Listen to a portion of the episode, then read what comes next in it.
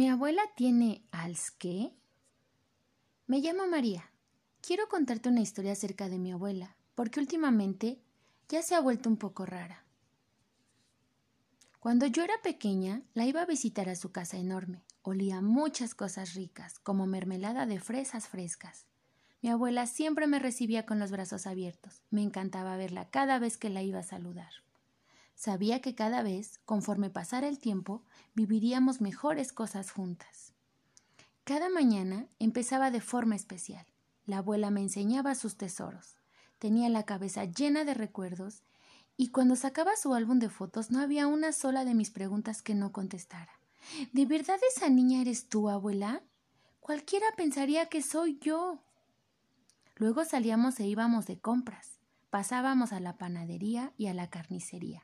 Me gustaba que fuéramos a la carnicería porque ella había trabajado ahí cuando era más joven.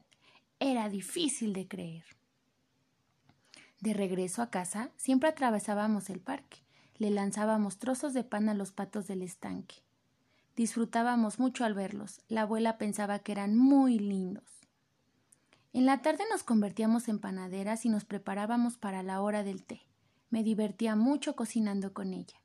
Nuestra especialidad era pastel de chocolate repleto de crema.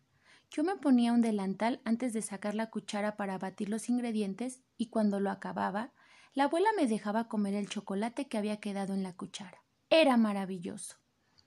En la noche me había